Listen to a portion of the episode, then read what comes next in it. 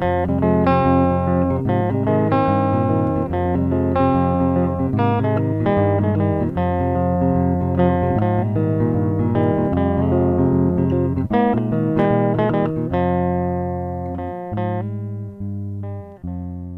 Tiere sind gleich, aber manche sind gleicher. Schaf Dolly. Und damit herzlich willkommen bei Phantomschmerz.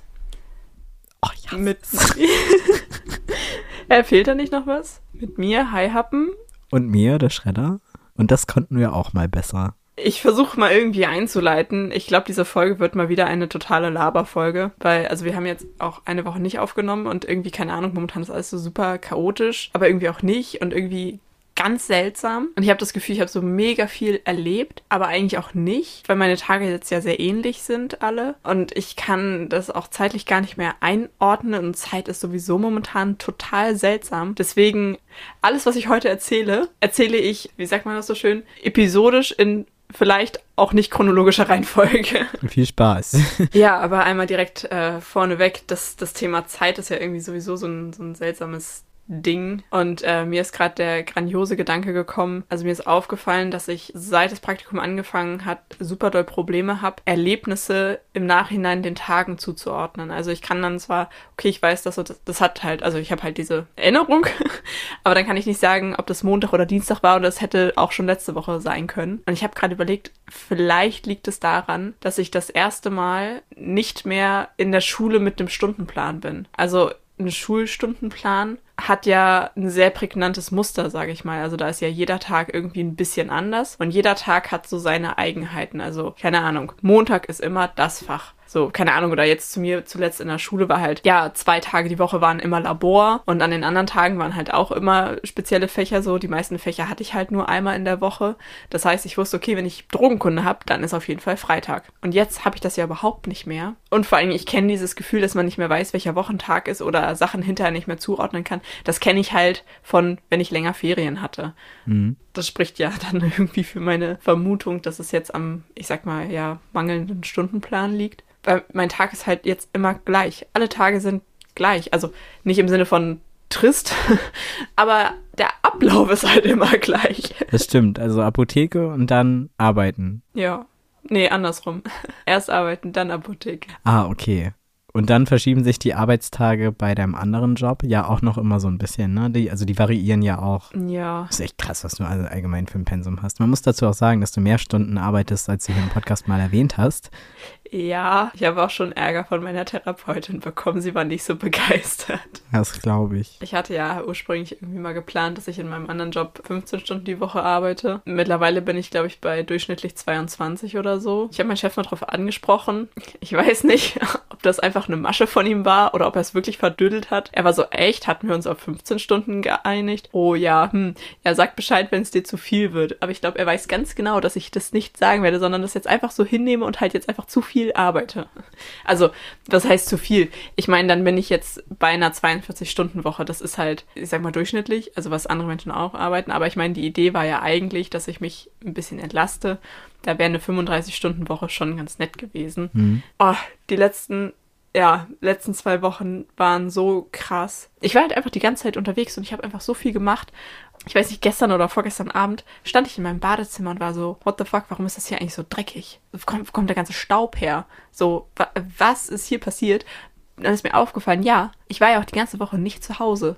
Halt nur dann bin ich dann, wenn ich um 17 Uhr in der Apotheke fertig war, bin ich halt, weiß ich nicht, bis 18 Uhr irgendwie zu Hause.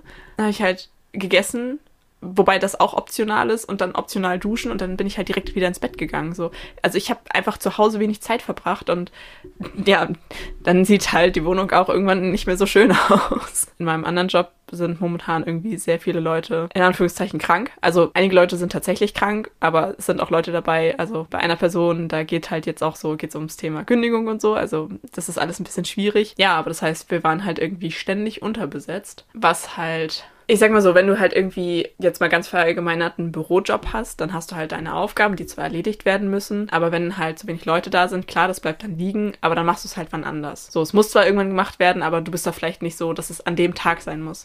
Aber halt vor allem jetzt bei uns im Laden oder allgemein ja im Einzelhandel, der Laden muss ja jeden Tag gleich gut aussehen. Und du musst ja jeden Tag bestimmte Dinge machen, weil sonst einfach dein ganzes Konzept flöten geht. So, ich muss ja jeden Tag die Ware dahin bringen, wo sie hin soll, weil sonst kann ich sie nicht verkaufen.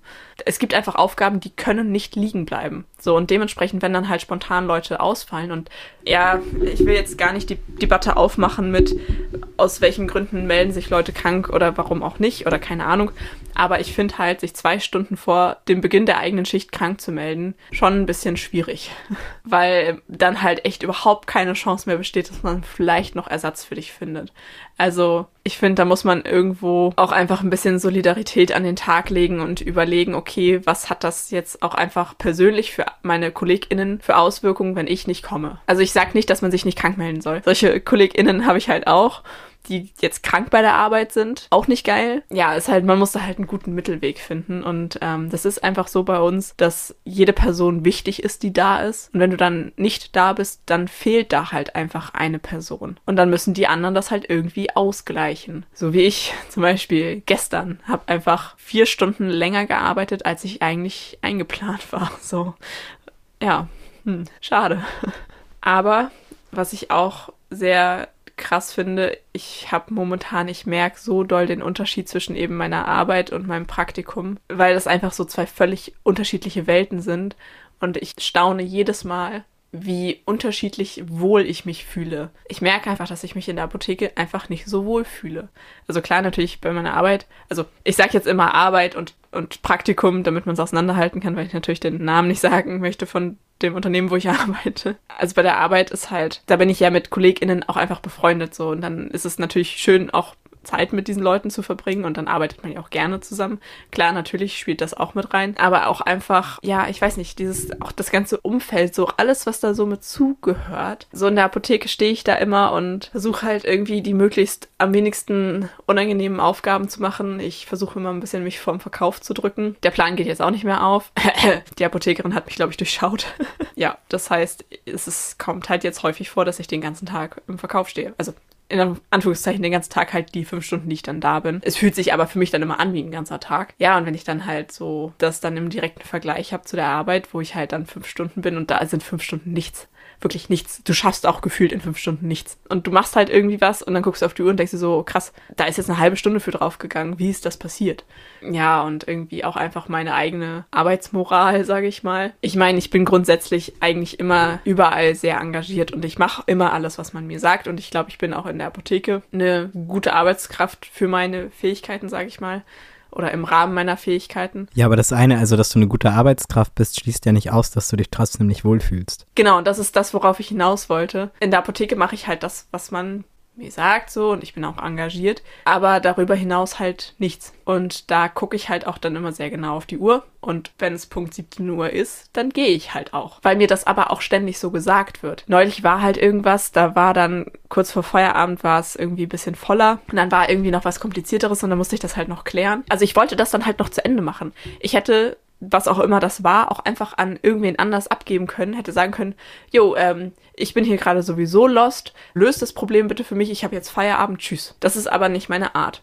Und dann irgendwie am nächsten Tag hat mich die andere PTA-Schülerin angesprochen, war so, ja, ich habe das gestern gesehen, ja, du bist ja dann erst nach mir gegangen, also ja, weiß ich nicht, ich glaube dann zehn Minuten länger gearbeitet oder so, also echt nichts Wildes. Ich so, ja, da war halt was, das musste ich noch fertig machen dann kann ich ja nicht einfach um Punkt 17 Uhr den Stift hinlegen und sagen, ja, Pech gehabt. Dann mache ich das halt noch fertig, ist ja nicht schlimm. Und sie so, ja, aber dann, dann nimm doch so kurz vor Feierabend einfach keine Kunden mehr an. Ich mir so, ja, aber ist doch bescheuert. Dann stehe ich da um, weiß ich nicht, 57 und mache aber nichts mehr. Weißt du, es, es macht doch auch wenig Sinn. Dann kann ich auch um 57 schon gehen. Also dieses auf die Minute warten, bis man Feierabend hat. Das finde ich irgendwie so ganz, ganz skurril. Ich merke aber halt, dass ich das in der Apotheke jetzt auch einfach durchziehe, weil ich absolut nichts davon habe, wenn ich länger bleibe. Also wirklich gar nichts. Ich habe da persönlich überhaupt nichts von. Und das ist halt bei meiner Arbeit irgendwie so anders, weil mir die Arbeit selber ja auch was gibt. Und ich halt auch weiß, okay, hier sind Aufgaben, die müssen halt gemacht werden. Und ich entlaste andere Leute, wenn ich das jetzt noch fertig mache. Und auch wenn ich dann sage, okay, das ist zwar eigentlich gerade nicht meine Aufgabe, Und eigentlich habe ich jetzt Feierabend, aber die 15 Minuten kann ich mir jetzt noch nehmen, um halt irgendwo wen anders zu entlasten, weil diese Aufgabe dann halt einfach fertig ist. So immer nach dem Motto, was man hat, das hat man. Und ja, ich weiß nicht, also bei mir prallen da halt echt jeden Tag so die Welten aufeinander. Mir ist auch was aufgefallen. Ich bin früher eigentlich immer überall ungeschminkt rumgelaufen, habe mich halt immer nur mal so, ja, ich sag mal in Anführungszeichen zu besonderen Anlässen geschminkt oder halt auch, weiß ich nicht, zu Prüfungen, Vorträgen oder so, weil ich, ich bekomme mal so, so ein rotes Gesicht. Und das ist, das ist super nervig, weil Leute einen da ständig drauf ansprechen. Und bei mir passiert das halt einfach super schnell. Ich kriege sofort rote Wangen, bei egal, was ich mache. Also auch wenn ich einfach nur rede. Also ich habe eigentlich nur kein rotes Gesicht, wenn ich still irgendwo in der Ecke sitze und nichts mache. Ja, aber Leute verwechseln das dann halt schnell mit irgendwie Aufregung oder Unsicherheit oder whatever. Und ich denke mir so, nein, mein Gehirn arbeitet nur gerade. Mein Kopf wird halt gut durchblutet. So, mehr ist es nicht. so, und zum Beispiel, wenn ich dann halt weiß, okay, ich irgendwie in der Schule, ich halte einen Vortrag, dann habe ich mich halt immer geschminkt, ne, dass man das nicht so doll sieht oder dass ich nicht so rot aussehe. Ja, und irgendwie bin ich jetzt aber in den letzten Wochen dazu übergegangen, dass ich mich halt für die Apotheke wirklich jeden Tag geschminkt habe. Weil ich mich damit irgendwo wohler gefühlt habe. Oder zumindest weniger unwohl. Und eigentlich finde ich es richtig kacke. Ich hasse es. Ich finde es super anstrengend. Du musst halt morgens da Zeit für investieren und ich bin halt echt nicht so der Morgenmensch. Also je schneller morgens alles geht, desto besser. Aber nein, ich muss halt mindestens eine halbe Stunde dafür einplanen, mich irgendwie aufzubrezeln. Nein, das ist jetzt übertrieben, aber halt irgendwo, ne? Die Fassade aufzumalen. Ja, das trifft es sehr gut. Und irgendwie halt auch so tagsüber. Ich finde Schminke ist, sorry, aber einfach super unpraktisch. Und es nervt mich und dann abends wieder abschminken und bäh und keine Ahnung. Und ich habe das jetzt, ich habe gestern und heute, also war ich nur bei der Arbeit und ich habe mich ganz bewusst nicht geschminkt. Und ich habe es sehr genossen, einfach mal zwei Tage am Stück wieder ungeschminkt rausgehen zu können. Einfach weil, also klar, natürlich, wenn ich bei der Arbeit bin und da viel mache und vor allen Dingen auch dann im Stress und auch an der Kasse, natürlich kriege ich da auch ein rotes Gesicht. Und ja, dann sagt da auch mal jemand was zu. Aber irgendwie beeinflusst mich das nicht so sehr. Beziehungsweise meine KollegInnen kennen mich ja mittlerweile alle lange genug, so da kommen eigentlich keine Kommentare mehr. So, da ist jeder einmal irgendwie durch. ja, es ist, es ist super nervig, weißt du, dann sagt jemand was und dann musst du das halt einmal kurz erklären und sagst dann halt auch, wie scheiße du das findest, dass da immer Kommentare zu kommen und dann ist immer so, oh ja, und dann kommt von dieser Person nichts mehr. Aber immer, wenn da eine neue Person dazukommt, musst du das ja nochmal wieder machen. Ja, ich weiß, was du meinst. Ja, so, das ist das eine. Also, dass meine KollegInnen mich bei der Arbeit halt einfach schon kennen und da dann auch nichts mehr zu sagen. Und andersrum aber auch, dass ich, glaube ich, auch bei der Arbeit eine andere Einstellung zu KundInnen habe. Und mir das da, glaube ich, ein bisschen mehr egal ist, wenn die irgendwie denken, ich wäre unsicher oder whatever, wenn ich rot werde. Einfach weil ich ja weiß, was ich kann und ich, ich selber weiß ja, dass ich nicht unsicher bin. Dann ist das irgendwie einfacher zu handeln oder keine Ahnung, oder ich fühle mich auch einfach nicht so doof dabei. Ja, ich weiß gar nicht, wo ich jetzt hin wollte es ist einfach sehr, sehr extrem momentan mit dem Unterschied. Aber es ist auch bezeichnet, ne? Ich weiß ja, in welchem Bereich du dann wahrscheinlich nicht gehen wirst. Ja, also. Oder nicht sofort. Es tun ja immer alle so, als müsstest du genau gleich den Weg gehen. Aber das, das stimmt halt nicht. Es das heißt ja nicht sofort, dass du nur das eine oder das andere machen kannst. Du kannst auch sagen, du gehst später irgendwann nochmal dann vielleicht doch nochmal in die Apotheke oder doch in die Forschung oder sagst, keine Ahnung, nach so und so vielen Jahren, ich gehe doch nochmal studieren, weil es jetzt gerade passt und ich gerade vom Kopf her die Kapazität dazu habe und genug Geld, um das Ganze irgendwie abzufangen. Ist okay. Ja, und das ist ja auch genau das, oder war ja auch irgendwo der Gedanke, als ich überlegt habe, wie ich das mit dem Praktikum mache. Ich bin halt zum Glück mittlerweile von diesem Gedanken weg, was ich halt irgendwie ganz lange hatte, weil es mir meine Eltern, glaube ich, auch so vorgelebt haben, dass du halt irgendwann deinen einen Beruf findest und in dem arbeitest du dann bis zur Rente. Gut, ist bei meinen Eltern jetzt auch in beiden Fällen nicht aufgegangen. Also meine Mutter hat auch irgendwann nochmal komplett umgeschult. Auch Angestellte im Einzelhandel, im Modebereich zu selbstständige Fotografin. Also da liegen auch Welten zwischen, ne? Also deswegen. Das ist auch krass. Meine Mama hat auch im Einzelhandel gearbeitet, aber ich glaube an der Fleischtheke. Und hat dann mit 40 nochmal eine, eine komplett neue Ausbildung angefangen zur Masseurin. Ähm, und die hat dann quasi ganz von vorne angefangen, hat sich dann selbstständig gemacht, hat bei uns auf dem Hof eine Praxis aufgemacht, was ja wirklich am Arsch der Heide ist, wo auch jeder irgendwie gesagt hat, wer, wer kommt denn dahin? Aber Mama ist immer ausgebucht, immer auch so drei Monate im Voraus. Und das läuft total gut, hat dann auch nebenbei noch das mit den äh, Ferienwohnungen gemacht, hat sich weitergebildet und Fitnesskurse und sowas und ähm, ganz viele andere Sachen noch. Ich habe selber gar nicht mehr 100% den Überblick. Deren Papa, glaube ich, gleich den Papas Landwirt. Und Forstwirt und hat dann den Hof übernommen. Ja, aber das ist halt auch was, ja, also wie gesagt, von diesem Gedanken habe ich mich zum Glück mittlerweile ganz gut lösen können. Beziehungsweise ich glaube, ich schlänge mich da jetzt so durch meinen eigenen Weg irgendwie, woran ich ja ganz oft irgendwie, ja, ich sag mal fast schon verzweifle, dass mir so ein bisschen, das klingt aber so drastisch, wenn ich das sage, dass mir so ein bisschen der Sinn im Leben fehlt. Also ich weiß halt nicht, worauf ich hinarbeite. Da dann einfach zu sagen, okay, ich muss gar nicht jetzt schon diesen einen Job finden, für den, also wo ich dann für immer bleibe, weil es ist egal. Also ich weiß ja nicht, worauf ich hinarbeite. Und solange ich das nicht weiß, kann ich ja einfach immer so leben, dass es jetzt gerade für mich schön ist. So, und jetzt gerade ist es halt richtig gut für mich, wo ich arbeite. Und das ist, was mir Spaß macht und was jetzt gerade gut für mich ist. Das heißt ja überhaupt nicht, dass das in zwei Jahren immer noch so ist. Und das heißt auch nicht, dass ich jetzt für immer da arbeite und für immer im Einzelhandel bleibe. Weil ich meine, wer weiß so, da ist ja viel auch eben, dass es halt vom Team abhängt, so, und keine Ahnung. Also, da sind zwei, drei Leute, wenn die, wenn die da kündigen würden, weiß ich nicht, ob mich dann in dem Laden noch so viel hält. Also da kommen ja super viele Faktoren zusammen. Ich kann einfach nicht sagen, was ich in fünf Jahren mache. Aber ich muss es ja auch nicht. Ich mache das, was jetzt gerade für mich richtig oder was sich jetzt gerade für mich richtig anfühlt, sag ich mal. Ja, und auch immer so diese Sachen, ja, aber du musst doch irgendwann mal anfangen, in deine Rentenkasse äh, einzuzahlen. Nee, komm, welche Rente? also warum sollte ich auf etwas hinarbeiten, von dem ich nicht weiß, ob ich es überhaupt erlebe? So, das macht für mich halt vorn und hinten irgendwie nicht so richtig sind. Ja, und ich glaube, das ist ein Gesell also so ein Generationsproblem. Ja, absolut. Also unsere Generation halt ein bisschen mehr darauf guckt, halt auch nicht nur erfolgreich zu werden, sondern auch glücklich im Leben und auch nachhaltiger glücklich und auch für andere, also beispielsweise was Umwelt betrifft, einfach anders, ein anderes Bewusstsein zu haben, was mit Menschen betrifft, aber halt auch was das eigene Leben angeht. Und das hat gar nichts mit Hedonismus zu tun, sondern einfach mit Selbstwertschätzung. Ja, total. Und dieser Satz halt mir noch so im Gedächtnis nach, als es dann so im Abitur bei mir darum ging, was ich dann mache. Und dann das erste Mal so das Thema kam, ja, okay, vielleicht erst die Ausbildung und dann das Studium. Und dann meinte meine Mutter irgendwann so, ja, aber wenn du jetzt erstmal noch drei Jahre in der Ausbildung bist und dann ja auch noch mal mindestens fünf Jahre studieren, ja, wann willst du ins Berufsleben einsteigen? Ja, also ganz sicher nicht mit 19.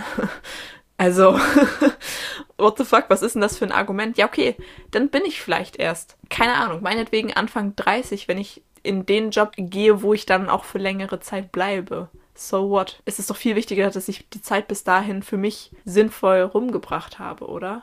Ich lebe ja und ich, ich arbeite, um mir mein Leben zu finanzieren, finanzieren zu können. und nicht andersrum. Genau, genau. Und das ist, glaube ich, das, was einfach ja, dieses Generationending, was du gerade angesprochen hast. Und das merke ich bei meinen Eltern einfach sehr, sehr extrem. Die leben, um zu arbeiten.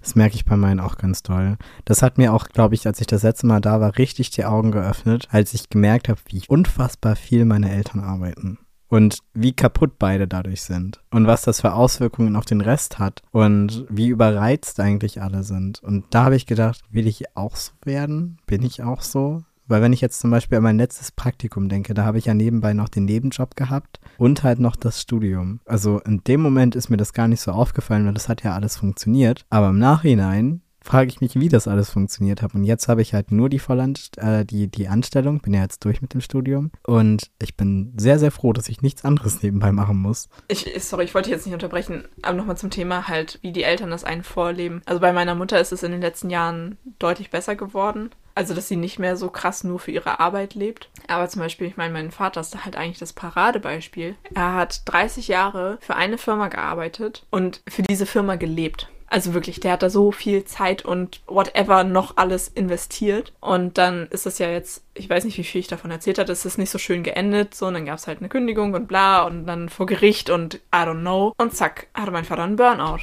diesen Job zu verlieren, das hat den so mitgenommen. Er war in der Klinik und alles. So, und da denke ich mir so, krass, ich möchte das einfach nicht, dass mein Leben und mein Glück so sehr von, von meinem Job abhängen. Klar, natürlich ist es wichtig, dass man einen Job hat, der einem Spaß macht, weil du da ja auch einfach viel Zeit mit verbringst. So klar, natürlich. Arbeitszeit ist Lebenszeit. Mhm. Ja, ja, genau. Aber zu sehen, in was für ein Loch mein Vater gefallen ist, nachdem diese Arbeit weggebrochen ist, das finde ich schon ein sehr abschreckendes Beispiel. Es klingt gemein, aber ja, irgendwie das hat bei mir sehr viel Eindruck hinterlassen. Hm, ich weiß, was du meinst. Also bei mir ist es ein bisschen anders. Ich mache ja im Grunde das, was mein Hobby war, jetzt zum Beruf. Ich mache ja das gleiche in meiner Freizeit. Das gibt dem Ganzen noch, es ist halt Kunst. So, das ist halt irgendwie, zählt Ja, halt klar. nicht, aber das ist ja auch ein Weg, für den ich mich entschieden habe und der auch sehr schwierig jetzt wird in Zukunft. Also da ist der Staat jetzt nicht besonders unterstützend, sagen wir mal so. Und beispielsweise eine Krankenkasse ist auch nicht dafür ausgelegt, dass du halt alle anderthalb Monate den Arbeitgeber wechselst und dazwischen immer arbeitslos quasi bist, bis du wieder einen Auftrag hast. Das lerne ich gerade auch ganz schmerzlich, wie kompliziert es eigentlich ist, filmschaffend zu sein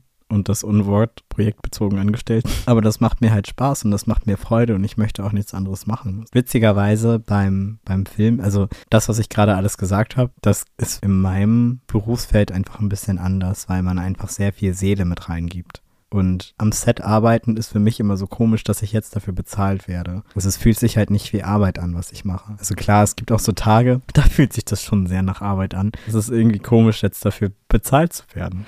auch wenn ich dafür nicht gut bezahlt werde im Moment noch. Auch dieses Auseinandersetzen mit diese ganzen Gehaltsgespräche, oh, ist das so nervig. Ich hasse das wie die Pest. Dieses Rumdiskutiere um ein paar Euro und sowas, aber es geht halt allen so. Die Filmwelt ist ni- definitiv nicht perfekt und es ist auch mit den Auftragslagen schwierig und die verarschen einen von vorne bis hinten, die Produktionsfirmen, das ist wirklich schlimm. Und ich habe mich halt nun mal für den fiktionalen Weg entschieden und das ist halt nun mal der, der so projektbezogen ist. Also man hat halt einen Film und dann ist dieser Film abgeschlossen und dann muss man sich halt ein neues Projekt suchen. Hm. So viele Filme werden ja auch momentan jetzt nicht gemacht und auch durch die Inflation ARD und ZDF haben so ungefähr oder werden die nächsten, die nächste Zeit so 30 Prozent der Projekte einsparen im fiktionalen Bereich. Das ist Krass. halt eine Riesenmenge. Und das sind Ja. halt super viele Jobs, die wegfallen. Das ist ja eigentlich das Schöne am öffentlich-rechtlichen, dass da halt auch Projekte gemacht werden, die halt jetzt nicht unbedingt mit den ZuschauerInnen-Zahlen zu tun haben.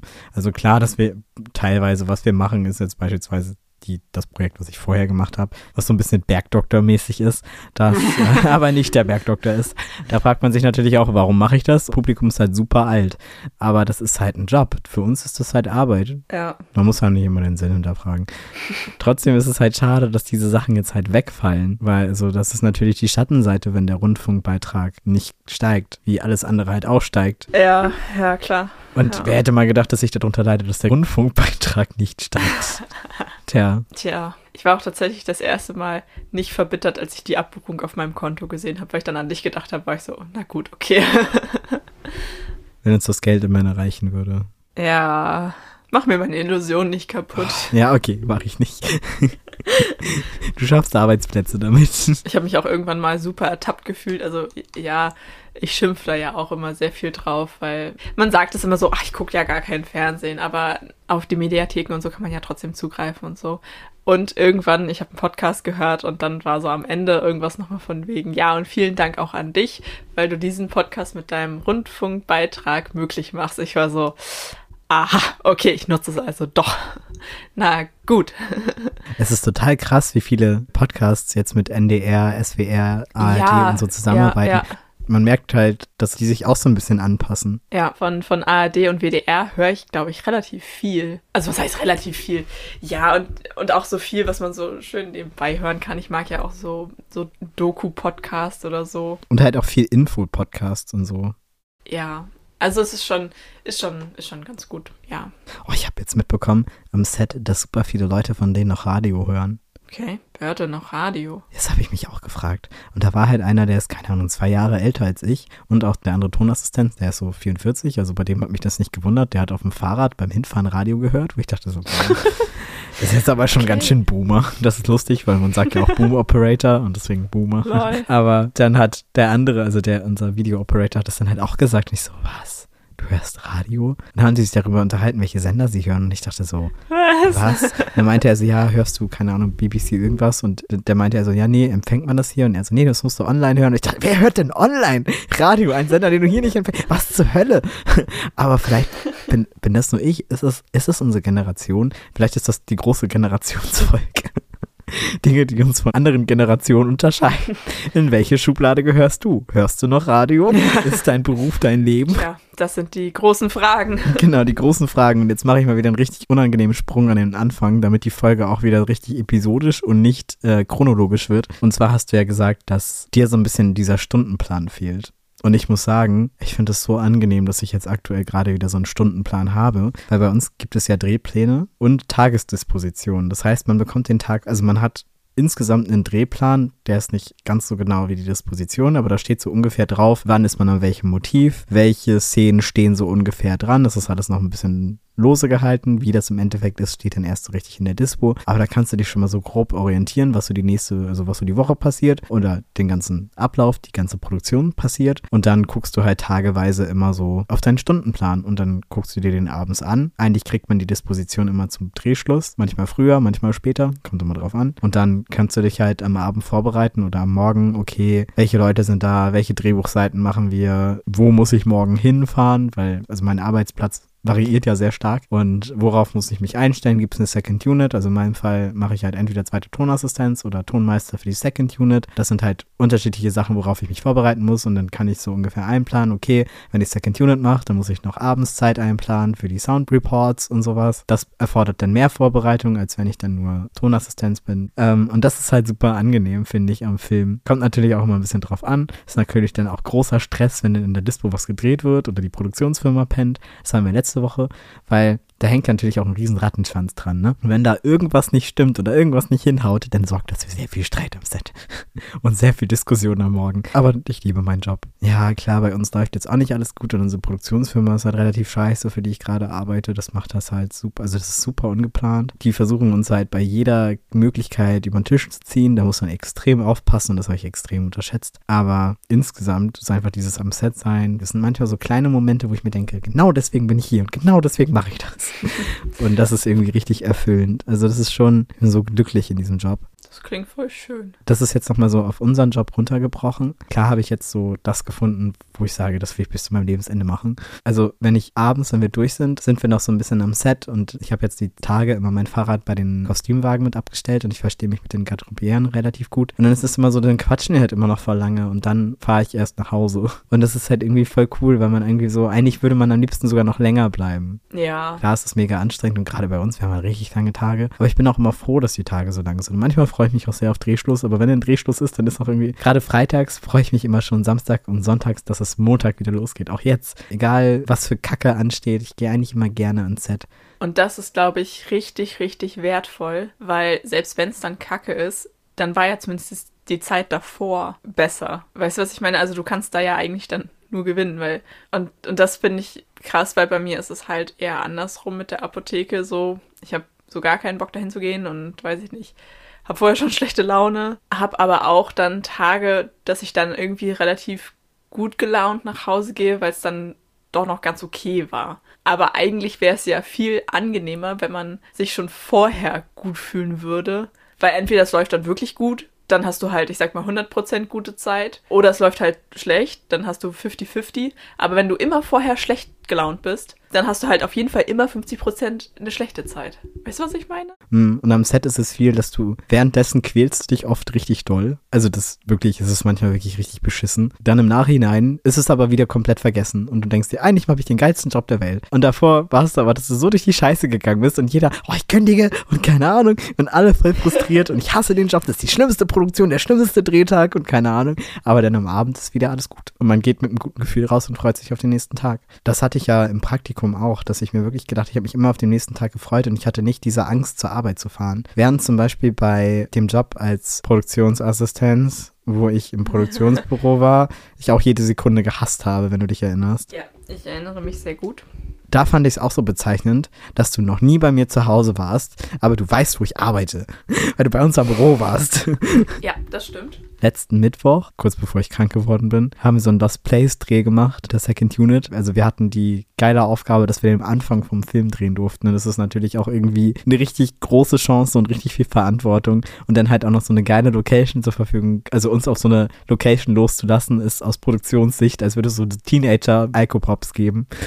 also es ist halt eigentlich so ein, so ein Abrisskommando, aber es ist niemandem was passiert und es war auch gut. Und wir haben halt so Verfolgungsszenen gedreht und ähm, mit Suchrunden und sowas. Also es war schon echt cool. Crazy. In so leerstehenden Hochhäusern. Es war so ein, also es war total krass. Und es war auch alles einsturzgefährdet. Man musste richtig aufpassen. Und dann halt noch Kampfmittel, Verdachtsgebiet. Du durftest eigentlich die Wege nicht verlassen, aber wir mussten ja die Wege verlassen, weil wir da halt gedreht haben und so. Und irgendwie ist es so, ist es so krass, dass so nichts passiert ist. Und das Ding ist, das wurde uns halt auch nicht gesagt. Das wurde uns die Nacht vorher, also wir hatten um 5.15 Uhr Treffpunkt morgens. Irgendwie gegen 23 oder 0 Uhr kam halt so eine Mail von wegen, ja, bitte Lesebestätigung und einmal unterschreiben. Und dann stand halt erstmal so Locations-Info und keine Ahnung. Und dann stand ganz unten Karviertel Verdachtsgebiet und dann steht da so einmal die Hintergründe dazu, warum das und was da ist. Da wurde keiner aus dem Team darüber informiert. Erst als wir zurückkamen und das erzählt haben, waren die alle, was? Und es haben wohl schon andere da gedreht und die durften beispielsweise nicht in die Gebiete, wo wir waren. Also die hatten noch strengere Auflagen, als wir sie hatten. Bei uns wurde alles relativ locker gesehen. Ähm, zum Beispiel, die durften in keine Gebäude gehen und sowas. Naja, okay, und sowas ist halt mega cool. Oder wir haben in einer Waschanlage gedreht. Wann sieht man mal eine Waschanlage von innen? Und in einer Pagode. Und da haben wir mit einer Stinkfrucht gedreht. Welcher Idiot hat sich das ausgedacht? Weil du riechst ja nicht, was im Film passiert. Aber am Set riechst du das ja. Ich glaube, ich hatte dir den Ausschnitt auch geschickt aus dem Drehbuch und hab dir abends schon geschrieben, ey, warum? Ja. wer, wer hat sich das ausgedacht? Was soll denn das? unser, unser Podcast hat ja den Subclaim zwischen Chemielabor und Filmdepartment und ich finde, wir hatten irgendwie die letzten Tage so einen, einen Chatverlauf, der das eigentlich ganz gut beschrieben hat, dass du mir geschrieben hast, dass du den ganzen Tag schon im Verkauf bist und ich habe dir dann geschrieben, ich liege gerade im Fußraum Ja. eines Polizeiautos. Oh, das war so witzig. Ist sehr bezeichnend, ja, das stimmt. Was ist denn dein Hassmoment der Woche? Ich habe zwei Sachen und da kommen wir wieder zum episodischen Flair dieser Folge. Ähm, ich weiß gar nicht, ob ich das beides so als Hassmoment bezeichnen kann, möchte, whatever, aber es sind einfach zwei Sachen, die ich noch erzählen wollte. Das eine ist, ich bin diese Woche ziemlich mit einer Kollegin aneinander gerasselt in der Apotheke und es war sehr unangenehm. Das war Mittwoch, weil Donnerstag war sie zum Glück nicht da und dann war ich so, okay, dann habe ich jetzt erstmal vier Tage Pause von ihr. Ich weiß nicht, von der habe ich glaube ich schon ein bisschen erzählt, dass die manchmal so schwierige Sachen sagt und mir ist aufgefallen und ich habe mich auch jetzt ähm, viel mit der anderen ähm, Praktikantin ausgetauscht. Die sieht das sehr ähnlich. Es ist einfach eine schwierige Person. Und es ist auch einfach sehr anstrengend mit ihr. Ich will es jetzt gar nicht so weit ausführen, aber im Endeffekt, sie hatte bei einer Rezeptbelieferung einen Fehler gemacht. Die Kundin ist dann nochmal wiedergekommen und war dann halt bei mir. Und ich habe den Fehler auch entdeckt. Wollte dann eigentlich nur nachfragen, ob und wenn ja, wie man Arzneimittel auf einem Rezept retournieren kann. Das war meine einzige Frage. Und dann hat die Kollegin so einen Aufriss gemacht und wollte einfach nicht einsehen. Ich weiß nicht, ob sie es wirklich nicht, nicht wusste oder nicht einsehen wollte, dass sie einen Fehler gemacht hat. Hat das aber so an mir ausgelassen, so als hätte ich da jetzt irgendwas gemacht, was total unnötig wäre. Und dann kamen da so Sätze wie, an deiner Stelle, ich hätte das nicht angenommen. Die Frau muss sich mit dem zu, zufrieden geben, was sie von uns bekommt. Nee, hier, sowas ist ja affig. Und ich dachte mir so, ja, du hast ihr aber auch einfach nicht das Richtige abgegeben. Also es war nichts Dramatisches, aber keine Ahnung, es war einfach so eine, ja, weiß ich nicht, so eine Kacksituation, weil ich war halt einfach ein bisschen auch gestresst, weil ich halt nicht wusste, wie ich das jetzt handeln soll. Ich hatte ja aber diesen Fehler entdeckt und hatte der Kunde das ja auch schon gesagt. So. Ja, und dann so von der Seite angepumpt zu werden, als hätte man, als wäre man die Ursache des Problems. Ja, und wie gesagt, sie wollte halt auch einfach diesen Fehler nicht einsehen. Und das war dann wiederum sehr süß, weil irgendwie alle anderen in der Apotheke gefühlt auf meiner Seite waren. Also eine Apotheker hat das halt mitbekommen und dann habe ich ihm das halt erzählt und war so, ja, also es stimmt doch, oder? Und er hat mir halt auch fachlich gesehen recht gegeben. Alle um mich rum waren direkt so, ja, nee, alles gut, äh, da rein, da raus, lass sie sabbeln, ist in Ordnung. Ähm, mach kurz Pause, geh raus, geh in die frische Luft, geh in den Keller, wenn du möchtest, mach kurz was anderes. so, okay, danke. Also das war echt ganz süß und ja, was mich dann hinterher ein bisschen geärgert hat, war halt, dass, ähm, dass wir das nicht so richtig geklärt haben.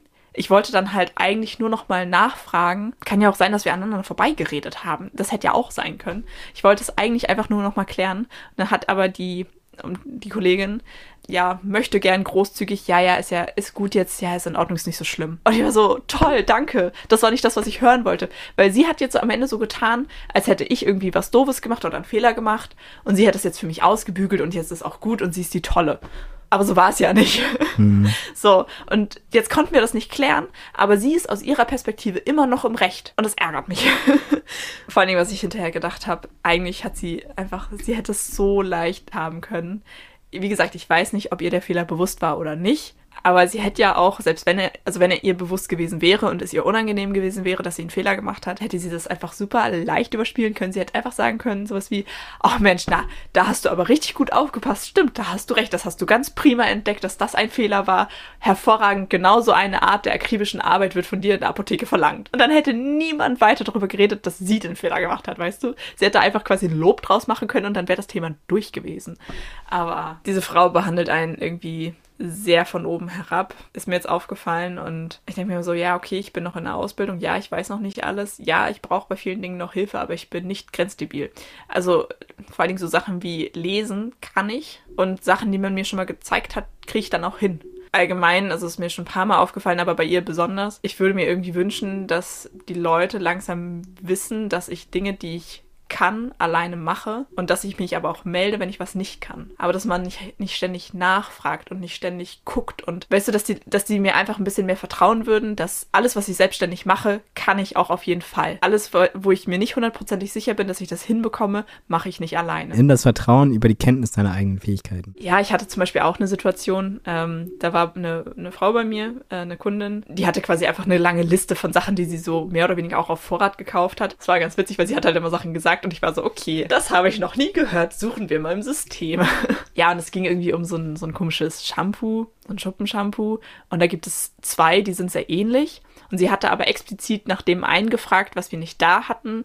Und es war auch für sie in Ordnung, dass ich das bestelle, weil das andere, das, was immer vorrätig ist, was, genau, und da ist dann nämlich sogar im System so, eine, so ein Fenster aufgeploppt mit hier, das und das ist immer vorrätig, also das ist vorrangig abzugeben, das andere muss halt immer bestellt werden. Und das habe ich gelesen und die Frau hatte ja aber explizit gesagt, dass sie das andere möchte, weil das, was immer da ist, hatte sie schon mal, das fand sie doof. Sie möchte bitte das, was bestellt werden muss und es ist in Ordnung für sie, dass man das bestellt. Und es ist auch absolut nicht dramatisch, Dinge zu bestellen. Das ist wirklich kein Problem. Und dann irgendwann läuft diese eine Kollegin an meinem, äh, an meinem Arbeitsplatz, also es ist ja quasi wie ein, wie ein Computer, läuft da halt dran vorbei, guckt auf meinen Bildschirm, ist da so, ach mein Engel, hier, das und das, das haben wir gar nicht da. Nimm mal das andere. Geht an, geht an meinen PC, nimmt dieses Shampoo raus und macht das andere ins System. Und ich so, sag mal, geht's noch? Du kannst doch nicht einfach ungefragt in meinen Kassiervorgang eingreifen. Wie übergriffig, bitteschön. Und das hat mich so abgefuckt, weil ich ja, weißt du, Sie hätte einfach nochmal nachfragen können. Oder einfach so bis wie, du weißt schon, dass es da auch ein anderes gibt. Aber so, ohne mir eine Chance zu geben, mich zu erklären. Und also es war ja nicht schlimm. So, dann habe ich das halt wieder zurückgeändert. Ist ein bisschen nervig, aber war jetzt nicht dramatisch. Sie hat so getan, als wäre ich irgendwie ein bisschen, weiß ich nicht. Da meinte ich halt hinterher zu ihr, also ach übrigens, ähm, ich weiß, dass es da zwei verschiedene gibt und dass wir das eine da haben und das andere nicht, aber die Kundin wollte explizit das andere haben. Das war schon richtig so. Ach so, ja, hm, ja, gut, okay, ja, dann tut's mir leid. Ich so, hm, ja, danke frag nächstes Mal bitte vorher, bevor du an meiner Kasse einfach Dinge änderst. So. Oh, solche Sachen, das nervt mich halt an ihr, so einfach so richtig krass. Und ich merke, ich fange an, damit zu strugglen, dass ich überhaupt eine Kollegin habe, mit der ich mich nicht verstehe. Weil das hatte ich bis jetzt noch nicht. Auch bei der Arbeit, klar, natürlich, man ist nicht mit allen gut befreundet, aber ich hatte das noch nie, dass ich irgendwo wen dabei hatte, auf den ich so gar nicht klargekommen wäre. Und ja, ich hoffe, das wird jetzt nicht noch irgendwie schlimmer. I don't know. Okay, ich wollte es gar nicht so weit ausführen. Die zweite Geschichte. Und ich glaube, das war im Endeffekt mein eigentlicher Hassmoment, weil das andere, das war halt irgendwie so im Rahmen des Praktikums und das sind so Sachen, mit denen muss ich mich halt auseinandersetzen. Also das war vielleicht dann eher in der Rubrik Story aus der Apotheke. I don't know. Das zweite Thema ist, also es ist einfach wahnsinnig nervig. Ich habe Schimmel in meiner Wohnung. Nein. aber nicht doll. Es ist, es ist nicht schlimm, es ist überhaupt nicht schlimm, aber es ist nervig. Und vor allen Dingen. Mein Schimmel hat eine Augenentzündung. Lol. Also Horst. Ha. Sorry, ich musste nur diesen Gag machen. Ja, super toll. Es tut mir leid. Geh dich einfach verbuddeln, bitte. es tut mir leid. Okay, zurück zu deinem Wohnungsschimmel. Ich weiß nicht, es ist irgendwie alles ein bisschen ungünstig und also es ist kein schwarzer Schimmel, es ist weißer Schimmel und er verteilt sich irgendwie ganz weird und also ey, ganz seltsam. Ich habe es entdeckt, weil zwei Paar Schuhe in meinem Schuhregal geschimmelt haben sonst nichts anderes. Und dann bin ich mega panisch geworden, habe halt angefangen, mein ganzes Schlafzimmer auseinanderzunehmen. Hab halt auch, ich habe ja auch Sachen unterm Bett liegen. Da hat aber auch nur eine Sache irgendwie so ein bisschen so am Rand hatte was. Und dann noch unter einem Stuhl. Also ganz, ganz seltsam. Ja, ist halt einfach ein altes Haus und ähm, das hatte der, der Vermieter auch schon, als ich hier eingezogen bin, gesagt, dass zum Beispiel im Wohnzimmer eigentlich, wenn jetzt nicht gerade Hochsommer ist, die Heizung immer laufen muss, weil die Wand da halt kalt ist und da war auch vorher schon mal Schimmel. Also es wurde halt gerade alles saniert, bevor ich hier eingezogen bin. Aber ja, ist halt einfach. Ich habe jetzt hier immer so ein kleines, oh, ich weiß nicht, wie sowas heißt. Ein kleines Messgerät, was die Luftfeuchtigkeit anzeigt. Wer ist sowas denn? Hygrometer? Heißt das Hygrometer? Egal, ich habe das aus dem Terrarium. Also halt eine Anzeige für die, für die Luftfeuchtigkeit. Und ich habe halt, egal was ich mache, irgendwie immer 70% Luftfeuchtigkeit in meinem Schlafzimmer. Egal zu welcher Zeit. Also ja, kein Wunder. Aber ähm, ja, wie gesagt, ist nicht so schlimm, weil es kein schwarzer Schimmel und halt auch nicht irgendwie an den Wänden oder so. Die zwei Schuhe waren sowieso nicht mehr gut, also die habe ich nicht mehr getragen, weil sie halt schon längst kaputt waren. Das war eigentlich ganz gut, weil ich sie jetzt endlich mal weggeschmissen habe.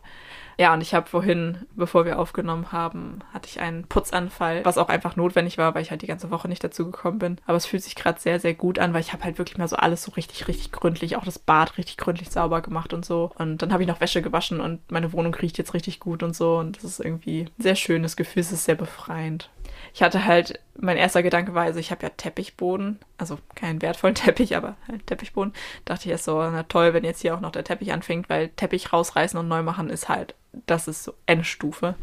Ähm, aber nee, da ist auch alles in Ordnung und ja. Ich weiß ja, wie ich es in den Griff bekommen kann. Ich muss jetzt halt einfach noch krasser aufpassen mit Lüftung, mit Lüften und ähm, halt Heizung anmachen. So, ich muss halt jetzt einfach schon anfangen zu heizen, auch wenn es mir an sich, also mir ist nicht kalt, aber die Wohnung ist halt dann zu kalt. So, ist irgendwie ein bisschen schade um die Energiekosten.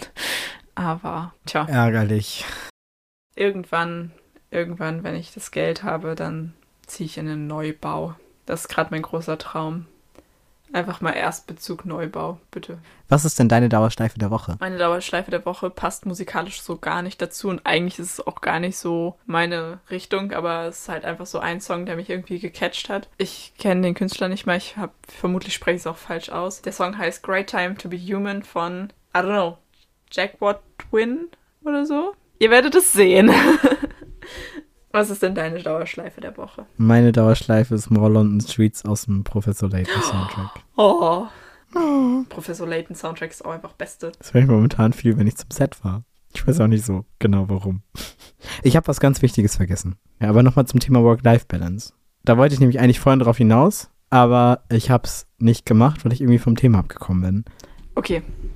Dass zwar das jetzt der Job ist, in dem ich mich wohlfühle und der auch so mein wo ich denke, das kann ich den Rest meines Lebens machen, aber es ist, glaube ich, die Arbeitsweise, die ja nochmal dann unterscheidet, wie du den Rest deines Lebens verbringst.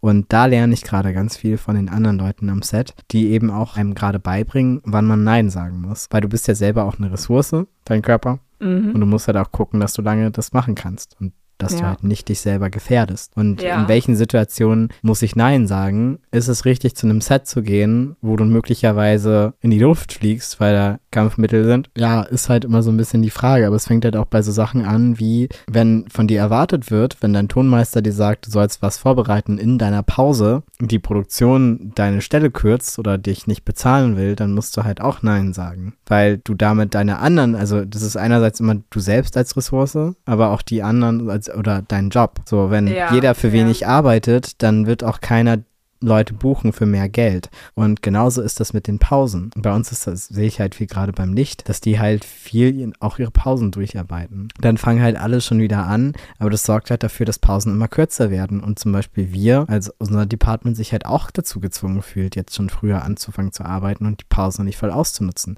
Aber das ist Zeit, die wir nicht bezahlt werden. Klar haben wir dann eventuell früher Drehschluss, aber um welchen Preis? Und haben wir denn eh nicht. Also der andere Tonassistent hatte so ein schönes Gleichnis irgendwie genannt. Stell dir vor, du bist Beleuchter und du musst halt vier Sandsäcke von A nach B bringen. Klar kannst du die jetzt alle auf einmal tragen, aber die Frage ist, ob du das auch die nächsten 20 Jahre machen kannst, die alle auf einmal zu tragen oder ob es nicht sinnvoller ist, jetzt erstmal zwei zu nehmen, dann nochmal zu laufen und die anderen beiden zu holen. Klar dauert das jetzt länger, aber schon da ist das auf jeden Fall. Und ich glaube, das ist halt etwas, was man beim Film echt lernen muss. Man muss, glaube ich, aber einfach lernen, so persönliche Grenzen irgendwie zu setzen. Und das ist jetzt gerade was, was ich halt lerne. Nein sagen und Grenzen setzen im Job. Ja, absolut. Ja, dann würde ich sagen.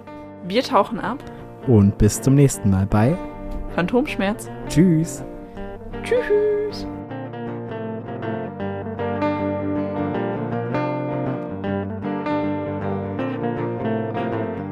Ja, warte, jetzt habe ich mir gerade ein Stück Schokolade in den Mund gesteckt.